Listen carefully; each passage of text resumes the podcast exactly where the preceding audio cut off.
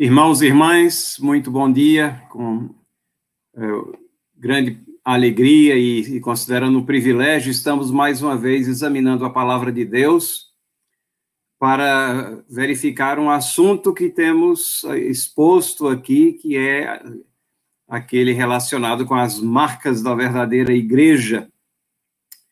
É, tivemos oportunidade de falar sobre a pregação da palavra, sobre disciplina. No domingo passado, o reverendo Leandro falou sobre batismo, e hoje nós queremos eh, falar exatamente sobre a ceia do Senhor.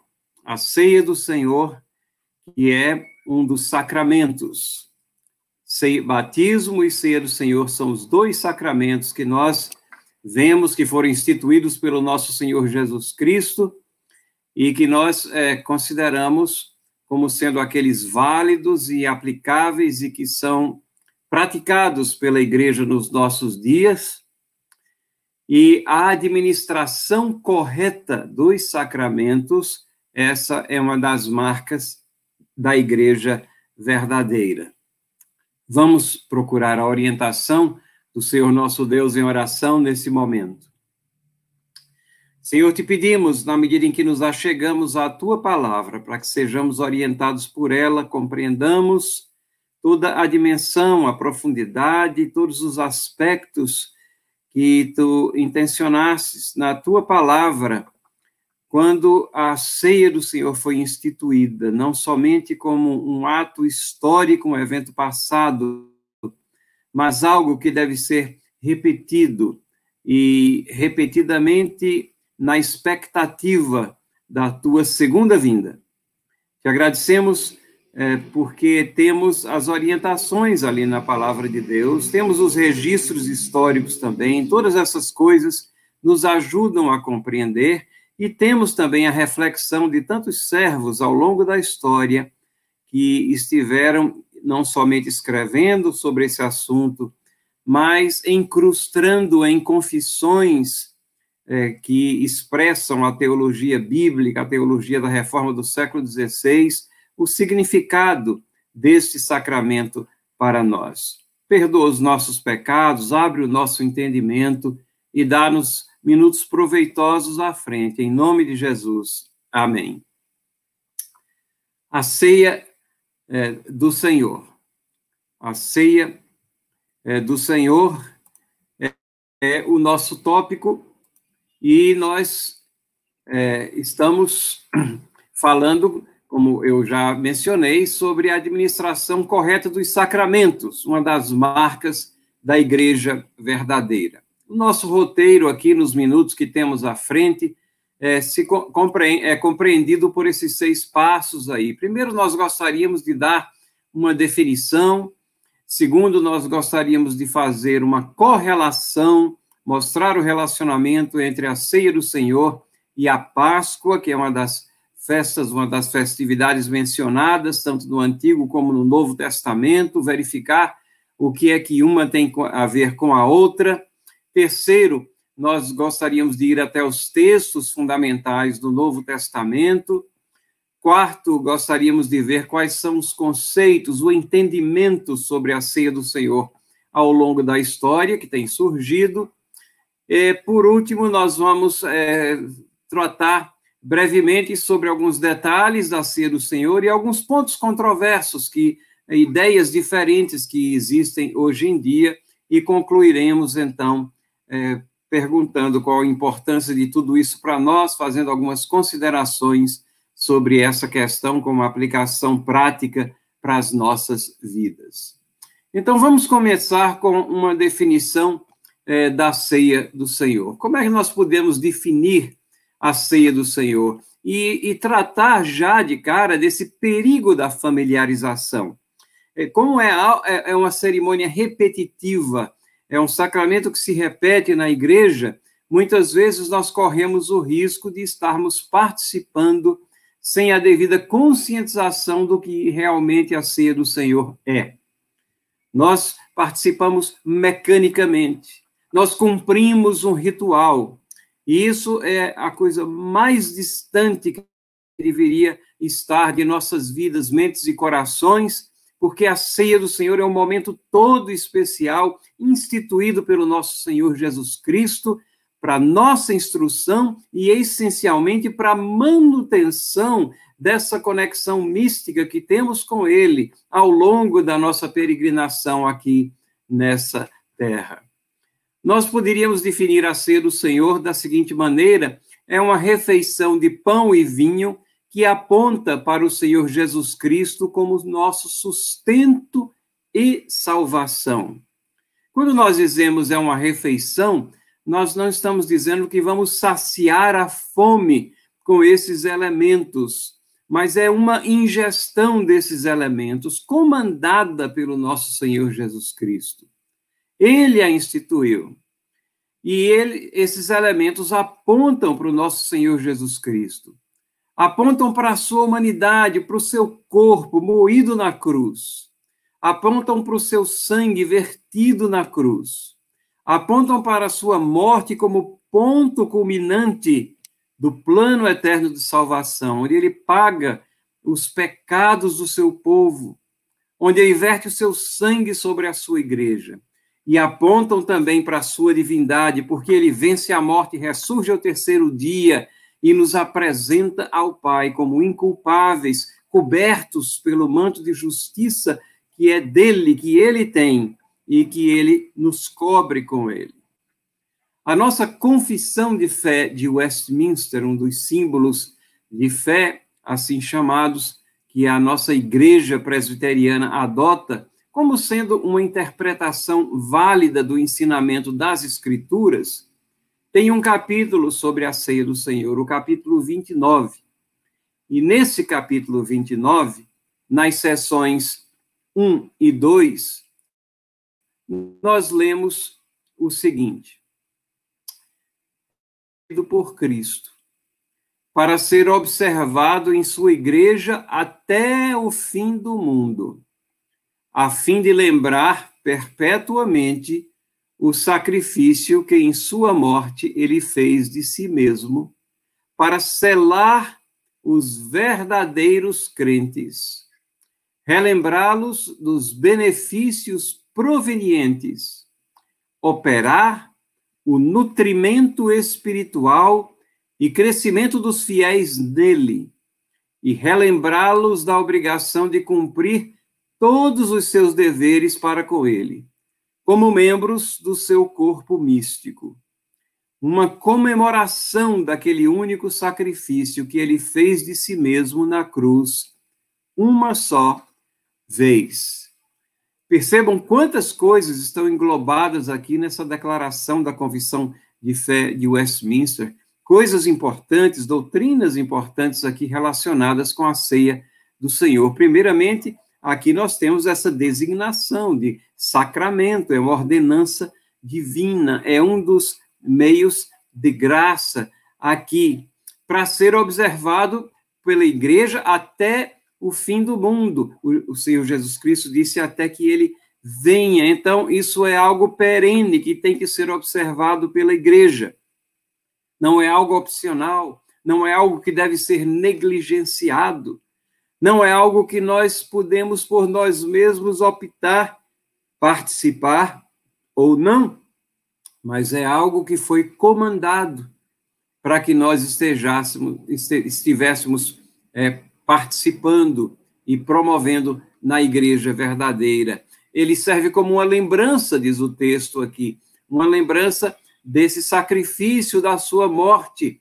E essa morte veio para selar os verdadeiros crentes e relembrar. Então, é um memorial. Cada vez que nós estamos participando da Santa Ceia, nós temos que nos lembrar do sacrifício que foi feito por Cristo Jesus na cruz do Calvário. E é um lembrete também, não somente do que ele fez por nós, mas das obrigações que nós temos para com ele, de cumprir nossos deveres para com ele, porque somos membros de um mesmo corpo um corpo cuja cabeça é Cristo Jesus.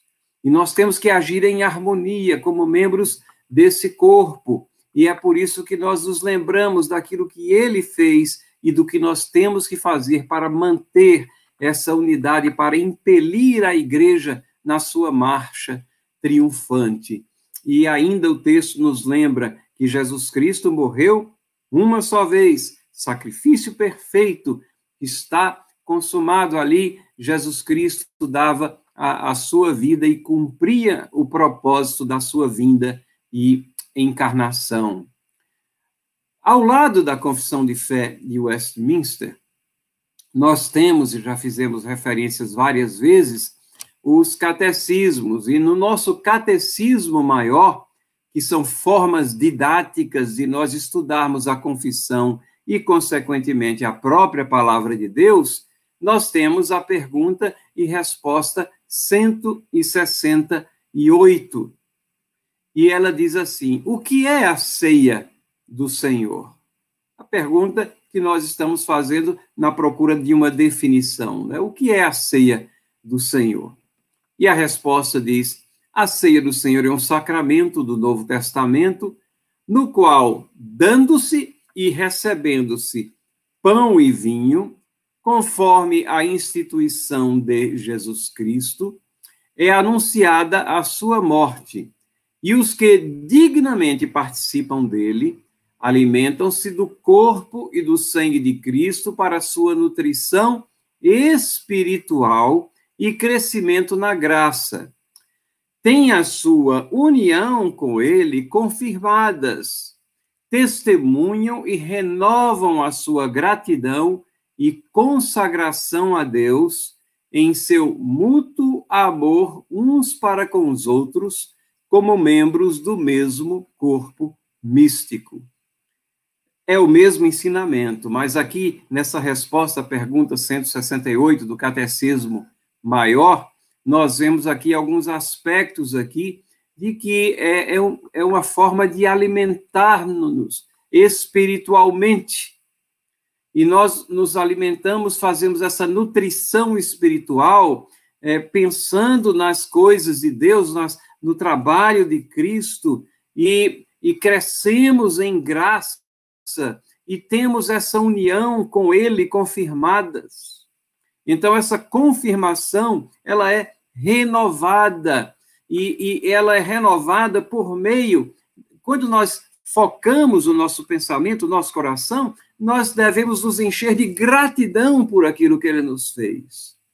E não somente de gratidão, mas de consagração. Uma gratidão e uma consagração que são renovadas, que sofrem uma renovação em cada tempo. E, ao mesmo tempo, ao fazermos isso e ao estarmos com a igreja ali é, envolvidos nessa celebração da ceia do Senhor, então nós temos o mútuo amor uns para com os outros, fortalecidos também.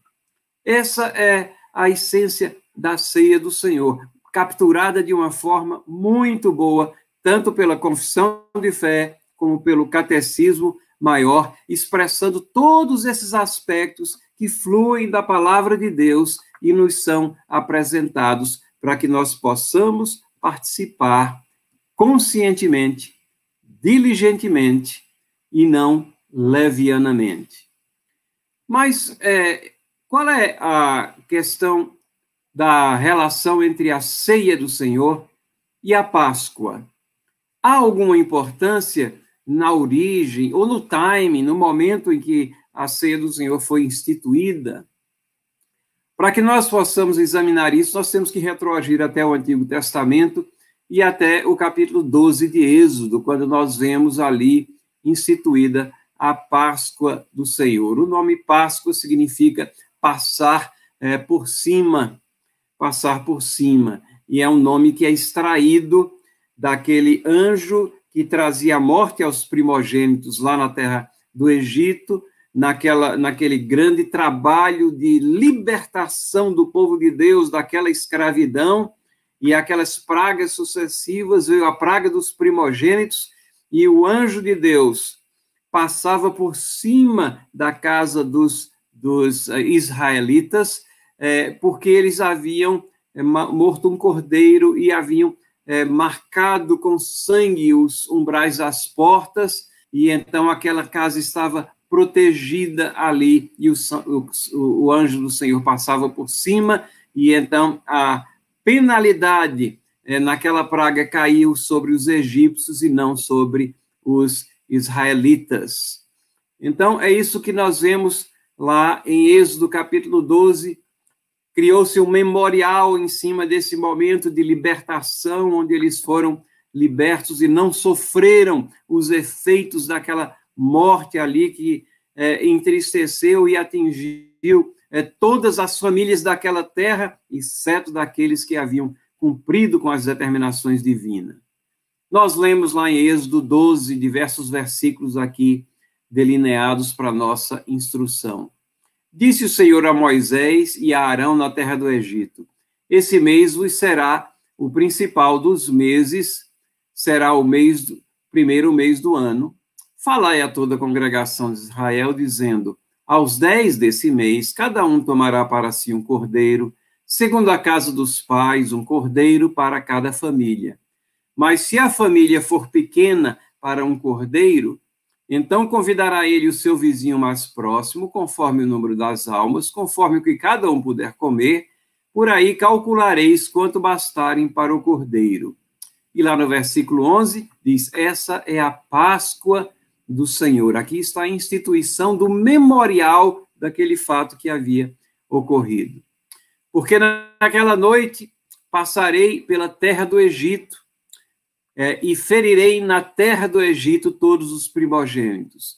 Então, a Páscoa aqui instituída, no, no calor da ocorrência, naquele momento, essas instruções são dadas para que posteriormente houvesse uma referência e aquele, essa, esse memorial ele é repetido é, nesse momento, nesse, nesse décimo dia é, do mês, e ah, anualmente eles celebravam esse momento de libertação.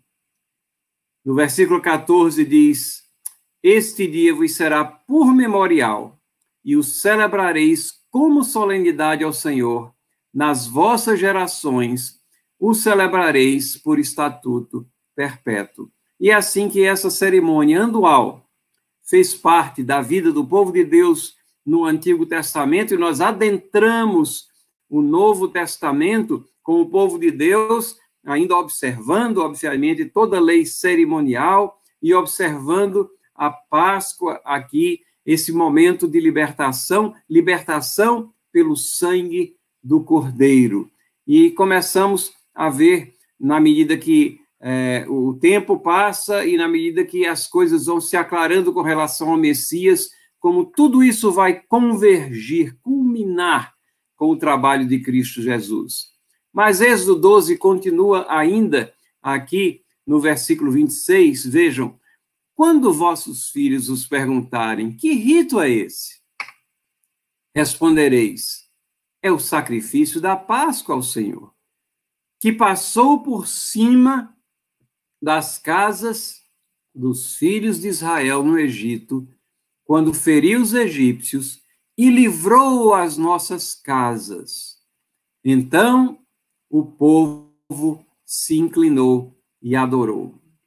Quatro propósitos que nós podemos discernir aqui de todo esse memorial que foi instituído aqui no Antigo Testamento. Primeiro, era registrar na memória das gerações a inevitabilidade do julgamento de Deus. Ali estava o anjo do Senhor vindo é, como é, com julgamento sobre os impenitentes egípcios que é, conservavam o povo de Deus em escravidão e não deixavam o povo ir e sair daquela situação.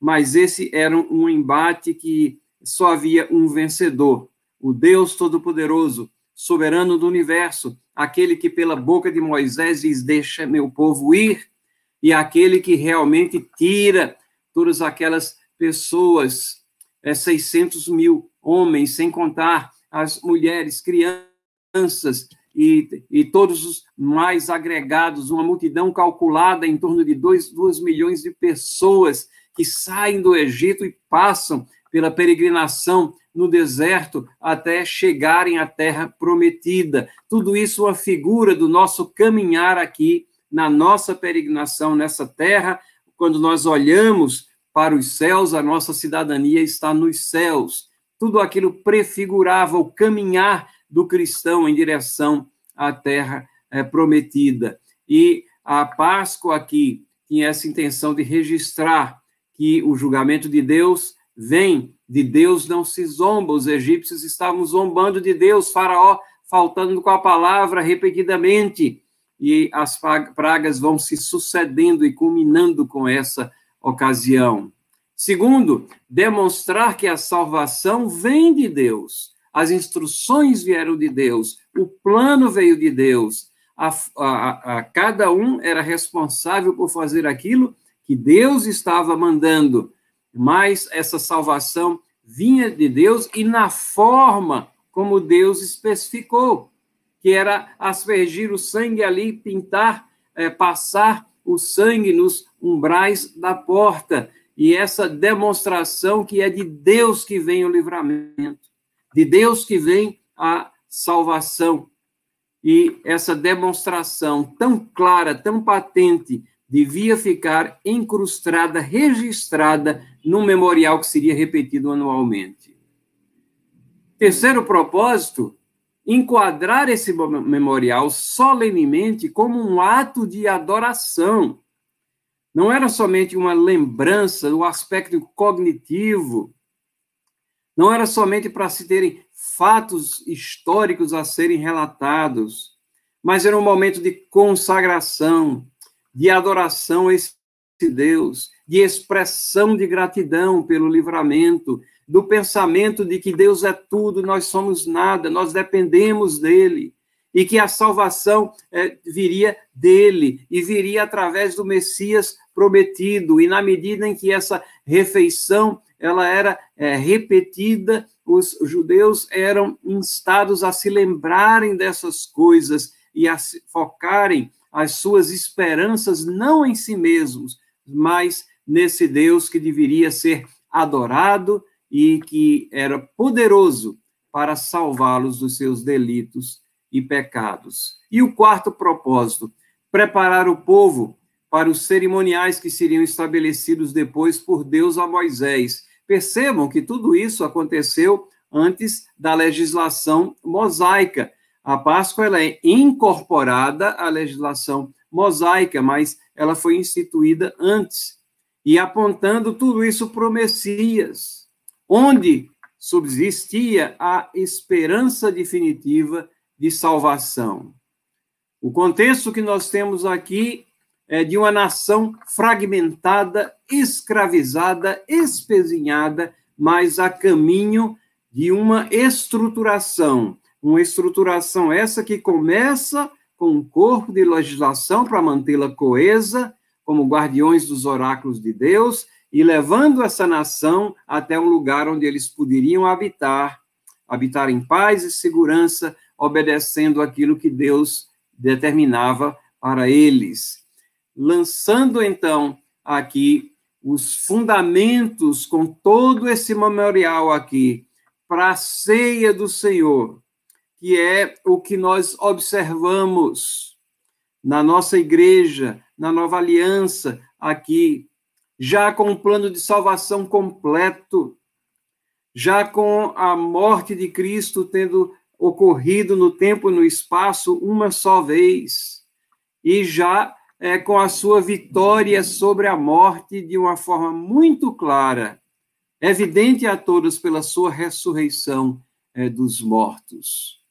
E é assim que nós entramos o Novo Testamento. E é aqui que nós encontramos as identificações, então.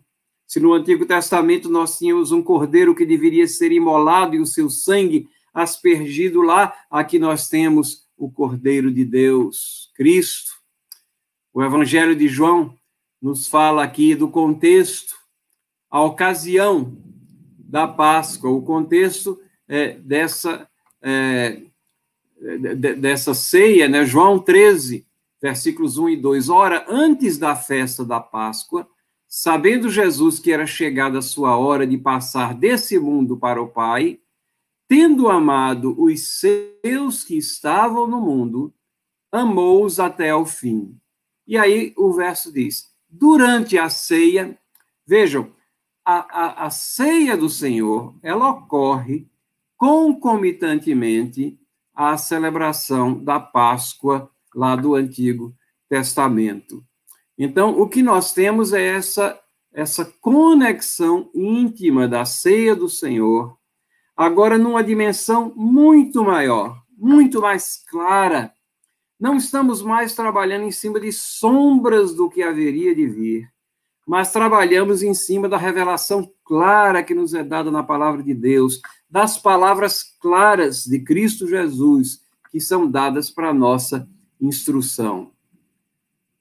João 1:29 faz essa identificação de Cristo com o Cordeiro, o Cordeiro de Deus. Viu João a Jesus que vinha para ele e disse: Eis o Cordeiro de Deus que tira o pecado do mundo. João também, no capítulo 6, versículo 35, tem o registro lá que o próprio Jesus se identifica como pão. Ele disse: Eu sou o pão da vida, que vem a mim. O que vem a mim jamais terá fome, e o que crê em mim jamais terá sede. Percebem as identificações aqui é, mesmo antes da instituição da ceia do Senhor, mas já os elementos aqui, o Cordeiro de Deus, ele é imolado, nós temos o aspecto do sangue, Jesus Cristo se apresenta como pão da vida, e esses dois aspectos da ceia do Senhor estão nela para que nós nos lembremos né, dessas, uh, dessas fases aqui, dessas características, desses atributos de Cristo Jesus as duas naturezas, natureza humana, integralmente humana, natureza divina aqui, mas essa pessoa que é humana, divina ali, vai até a cruz, ele é obediente até a morte e morte de cruz. É isso que nós temos na ceia do Senhor. 1 Pedro, capítulo 1, versículos 18 e 19, fala da importância do sangue de Cristo sabendo que não foi com coisas incorruptíveis como prata ou ouro que fosses resgatados da vossa maneira vã de viver, que por tradição recebesse dos vossos pais, mas com o precioso sangue, como de um cordeiro, sem defeito e sem mancha, o sangue de Cristo. Percebem a importância lá no Antigo Testamento as determinações de que o cordeiro não poderia ter defeito, não poderia ter mancha, porque eles prefiguravam Cristo que não teve pecado, que não teve nenhuma mancha de pecado, mas padeceu na cruz, verteu seu sangue pelos pecados do seu povo. Essa é a ceia do Senhor. E é interessante que ela esse esse incidente da ceia ou essa instituição da ceia aqui, ela é mencionada em todos os evangelhos. É verdade que em João a menção ela é curta, mas está lá registrada. Mas nos evangelhos sinóticos, aqueles três primeiros evangelhos, que veem conjuntamente um determinado período e aspectos da vida de Cristo, nós temos descrição mais extensa, tanto em Mateus, como em Marcos, como em Lucas. Deixem-me é, relembrar esses textos aqui é, com vocês. A letrinha é, está pequena aí, obviamente, na nossa projeção, mas Mateus, eu vou ler o texto de Mateus. Enquanto comiam, Tomou Jesus um pão e, abençoando, partiu e deu aos discípulos, dizendo: Tomai e comei, isso é o meu corpo.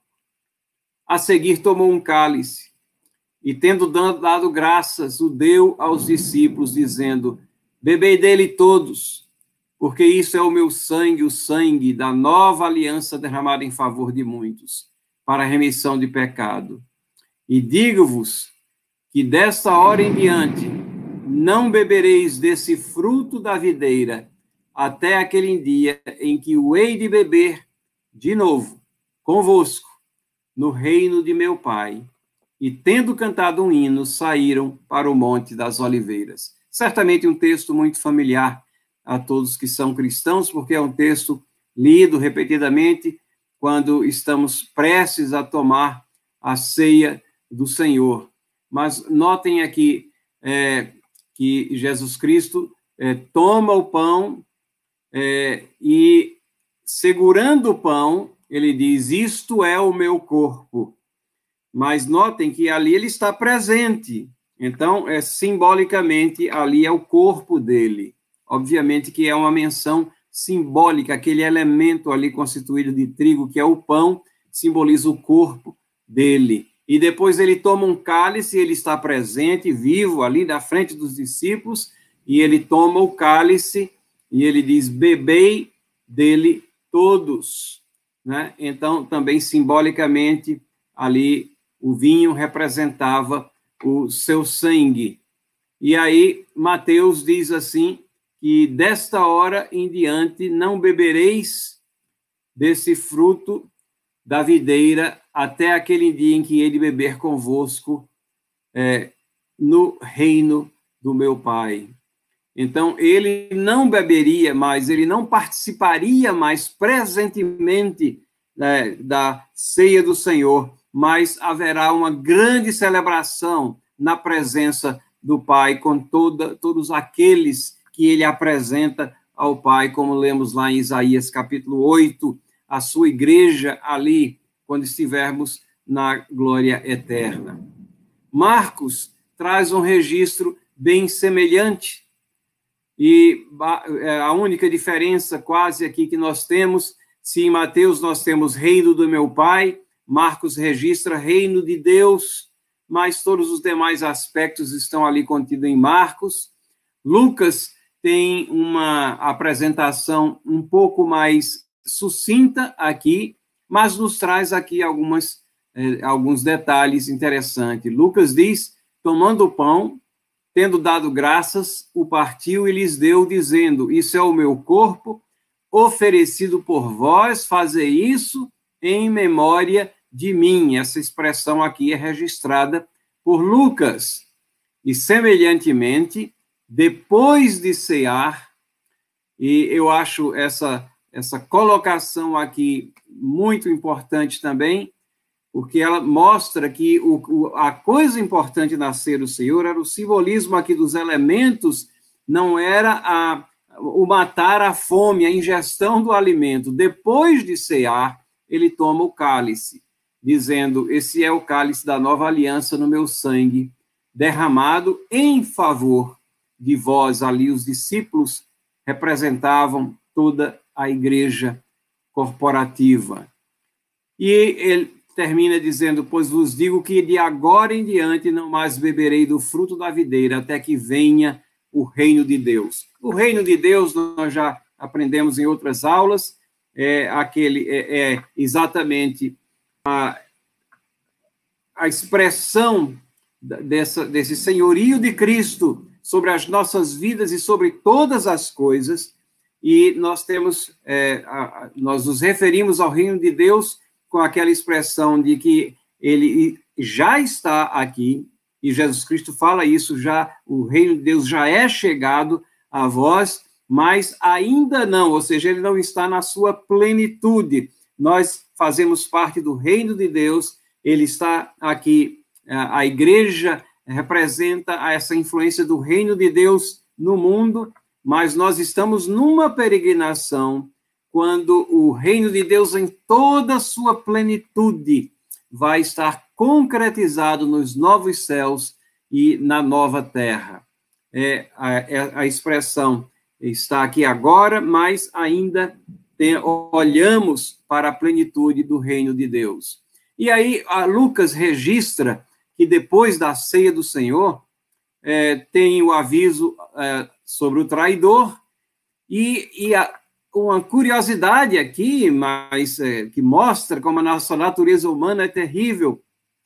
Há um intenso diálogo, discussão entre os discípulos sobre quem é que haveria de o trair.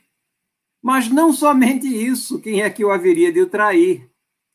Talvez eles estivessem meio desligados e não perceberam, e gera-se aquela discussão, mas o pior é que a discussão vira para saber quem era o maior entre eles. Na instituição da ceia do Senhor, nesse memorial, nós vemos, então, essa grande discussão, mostrando como os discípulos ainda precisavam de mais instrução, precisavam sim de todos aqueles passos que eles iriam trilhar, precisavam do choque da ausência de Cristo para se aperceberem da, da, da sua dependência nele, precisavam de experimentar a alegria, a graça da ressurreição, para que eles pudessem é, ter aquela plena convicção e saírem desbravando o mundo, serem aqueles que tornaram é, o mundo, viraram o mundo de ponta cabeça, como a palavra de Deus nos diz, porque aqui, nesse momento, eles estão ainda ocupados com coisas mesquinhas,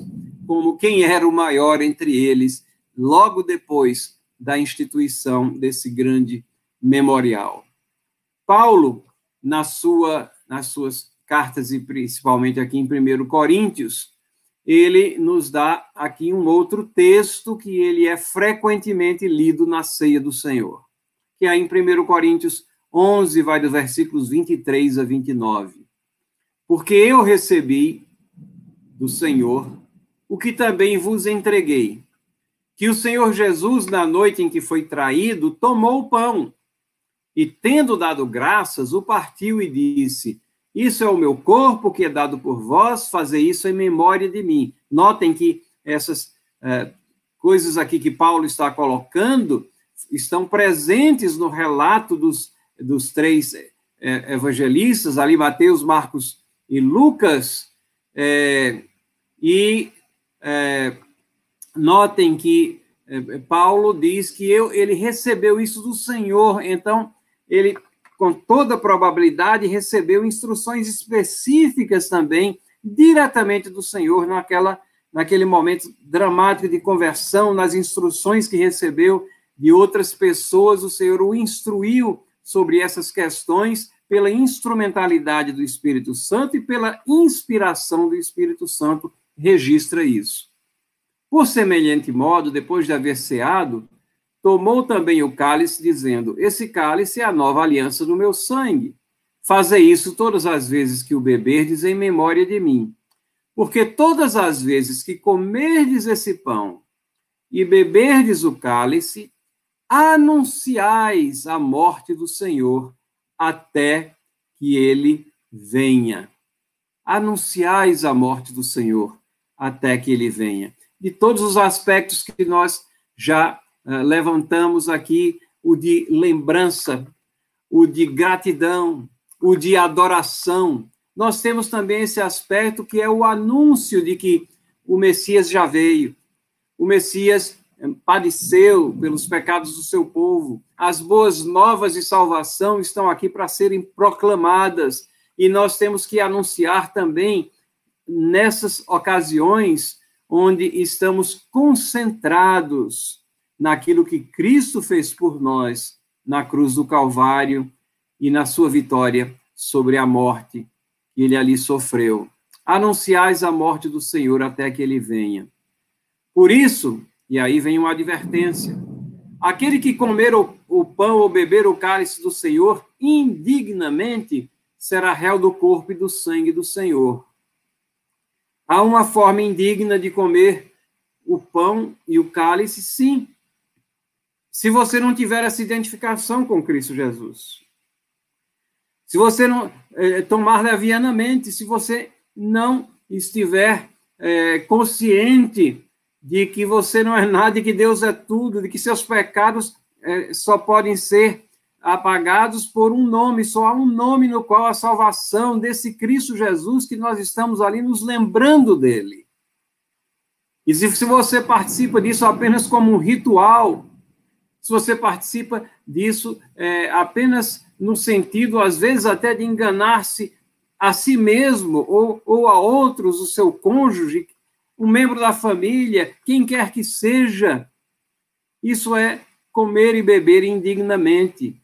Se, se a sua vida reflete pecados que, que não são, é, que não são é, característicos da vida de um cristão, mas que caracterizam a vida daqueles que não têm a Deus, se você está repetidamente em pecado, desprezando as diretrizes da palavra de Deus, você está comendo o pão e bebendo o cálice indignamente. Então, é, há, uma, há uma grande responsabilidade sobre isso, e você passa, em vez de ser salvo pelo sangue de Cristo, você, na realidade, está entre aqueles que gritam: crucifica, crucifica, é réu do corpo do sangue do Senhor. É um momento de reflexão, de grande seriedade, para que se avalie a sua vida e verifique se realmente a sua vida foi é, purificada pelo sangue de Cristo, se o Espírito Santo de Deus habita em você. E por isso que Paulo diz: examine-se, pois, o homem a si mesmo. Reflexão. E assim coma do pão, beba do cálice, pois quem come e beber sem discernir o corpo, come e bebe juízo para si. O que é que nós queremos com a ceia do Senhor? É esse momento de gratidão, de adoração, de bênçãos, ou de receber juízo sobre nós mesmos. E outras diretrizes né, que nós temos na palavra de Deus, inimizades dentro da igreja que são perpetuadas, pessoas que não falam umas com as outras, mas se achegam à ceia do Senhor, aquele que nos uniu a todos com Ele. E nós não temos a capacidade de nos humilhar e de procurar a reconciliação com nosso irmão, estamos comendo e bebendo indignamente nesse sentido. Vamos participar da ceia do Senhor com alegria e termos nela essa esse memorial de gratidão e de adoração, de comunhão, de união, ou vamos receber juízo para nós? Ao longo da história, nós tivemos diversos entendimentos sobre o que é a ceia do Senhor. E algumas distorções também. Por exemplo, já no, no, início, ainda quando o apóstolo Paulo escreve aos primeiros Coríntios, nós temos a indicação de que havia uma festa de ágape, que era a festa do amor, e aquilo estava, de alguma maneira, entrelaçado com a Santa Ceia, e refeição aqui para aquela igreja de Corinto, que era uma igreja cheia de problemas, significa exatamente isso, ir e matar a fome. E não era uma coisa ordeira ou ordenada, mas era uma coisa que trazia vergonha, porque uns se atropelavam aos outros e aqueles procuravam, parecia festa, é, vamos usar aqui uma analogia de aniversário de igreja, quando começam a surgir as primeiras bandejas, uns correm para outros ali, e, e aqueles, é, às vezes, que estão sentados, mais idosos, o que for, eles vão ficando por último. E tudo isso, mas isso aqui era pior, porque era no ambiente cultico. E Paulo tem advertências severas lá em 1 Coríntios, capítulo 11, versículos 20 a 22, e diz àquelas pessoas que elas deveriam saciar a fome em casa, que se estão é, é, participando é, da ceia do Senhor nesse, nesse sentido de virem ali para saciar a fome e se atropelarem uns aos outros que não entenderam nada. Então, aqui temos algumas advertências mostrando como a natureza humana ela é muito propensa a introduzir distorções até na mais, nas mais claras diretrizes que nós temos da palavra de Deus. A Idade Média ela vai é, testemunhar o surgimento dessa visão de que há uma transubstanciação. O que é transubstanciação? Lembram que eu destaquei que quando Jesus Cristo instituiu a Santa Ceia, ou a Ceia do Senhor, ele estava ali segurando o pão e segurando o cálice também, diz: Isso é o meu corpo, isso é o meu sangue. Mas no misticismo que caracteriza a Idade Média, ali, de alguma maneira, essa ideia de que a ingestão do pão é a ingestão do próprio corpo de Cristo, que o pão se transforma no corpo de Cristo, isso começou a tomar vulto dentro da Igreja é, Católica aqui, e o, o vinho transforma-se milagrosamente no seu sangue, então há uma ingestão de sangue aqui. Isso, essa doutrina ela foi oficialmente adotada no quarto concílio de Roma em 1215 da era cristã. Mas ela foi reafirmada logo de, depois da reforma, né, pelo famoso Concílio de Trento, em 1551, a doutrina da transubstanciação. Há uma transformação milagrosa dos, dos elementos da Santa Ceia no corpo e no sangue de Cristo. A reforma do século XVI, que foi o movimento que volta à palavra de Deus para resgatar o que a palavra de Deus ensina, é, rejeitou a doutrina da transubstanciação. Lutero, que foi o reformador principal, desbravador, ele não chegou a quebrar totalmente com essa visão, mas a doutrina luterana é chamada de consubstanciação. Ou seja, na visão luterana, permanece pão, permanece é, vinho, mas de alguma forma mística ali também está presente o próprio corpo de Cristo e o próprio sangue, com, com substanciação, duas substâncias coexistindo ali naquele momento. Mas é, para os é, para a teologia da reforma no seu sentido mais amplo, é, por exemplo, do próprio trabalho de Zwinglio, ele via ali os, uns símbolos, um memorial. E João Calvino, creio, se, chega mais perto desse espírito, desse ensinamento do que é a ceia do Senhor.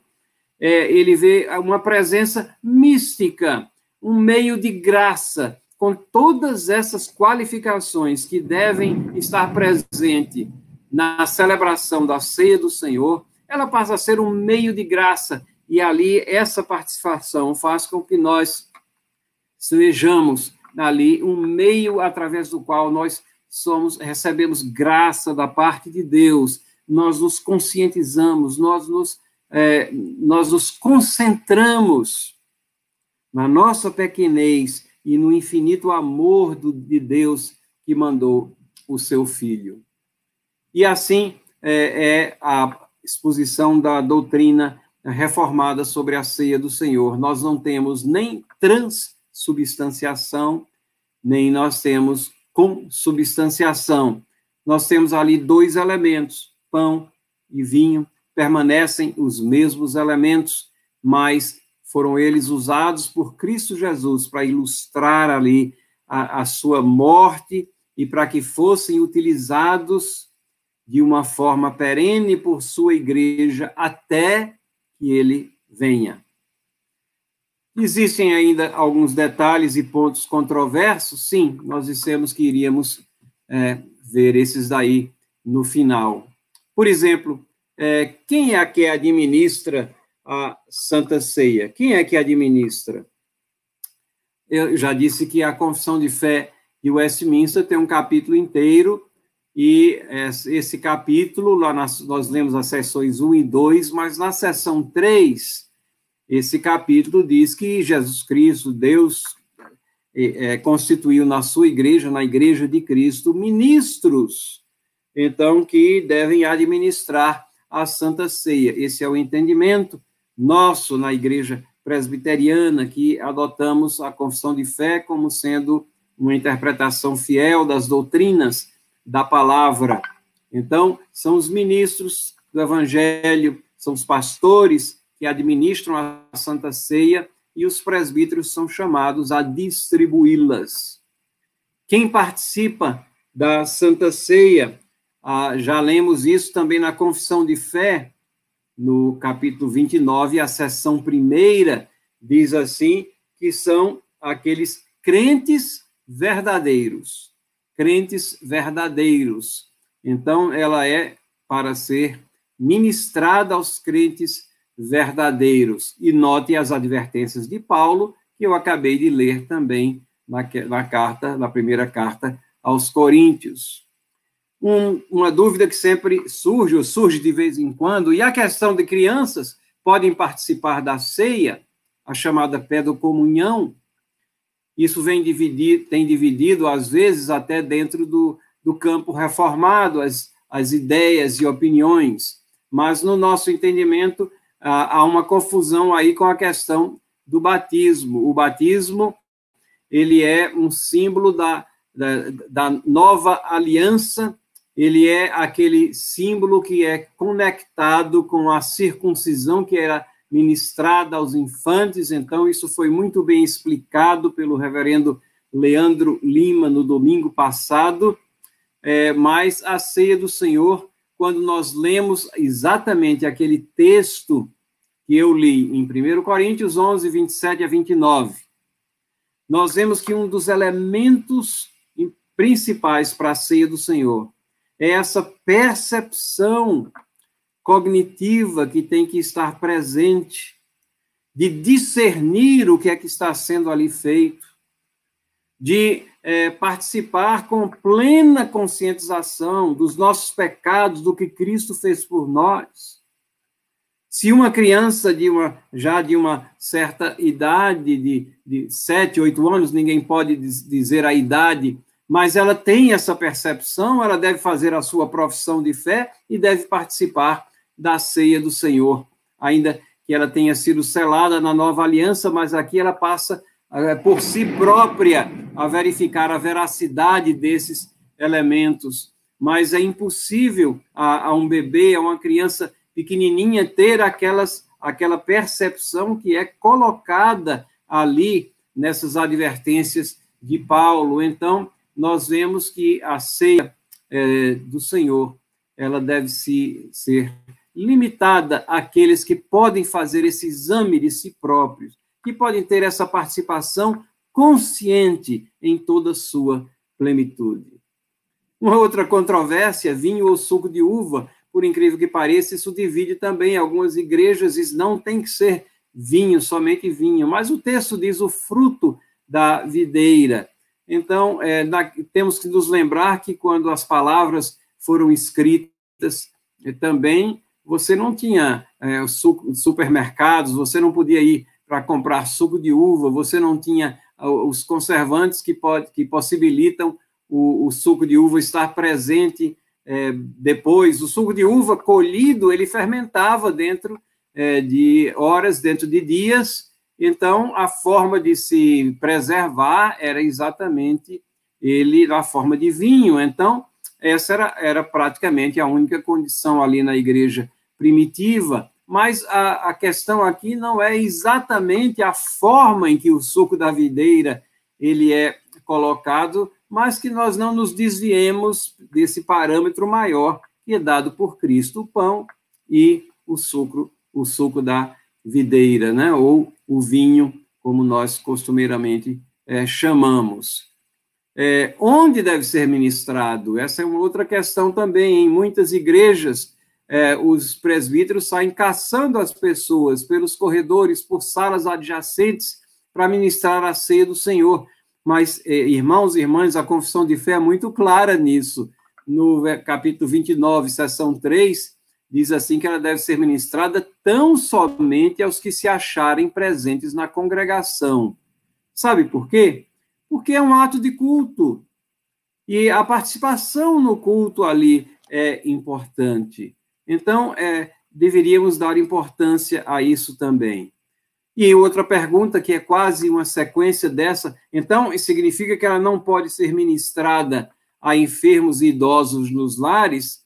Bom, depende. Se for só levar o pão e o vinho como se fosse um, um amuleto, alguma coisa que é, fosse pelos elementos ali fazer alguma transformação, não, não tem sentido.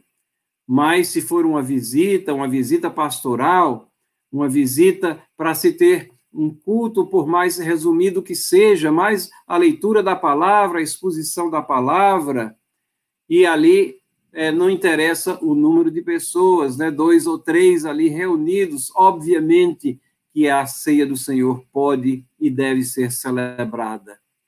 Um outro ponto de controvérsia ceia do Senhor ou Santa Ceia. Às vezes, quando se usa o nome Santa Ceia, eriça a, algumas sensibilidades e diz, não, é, nada é santo, só o Senhor é santo. Mas santa, significa, santo significa separado para um fim específico. Então, essa designação ela é intercambiável, ela tem sido usada ao longo da história, Santa Ceia, porque a própria confissão de fé diz que o ministro separa do uso comum para o uso é, específico ali naquele momento. Nas palavras de ministração, às vezes o pastor fala isso.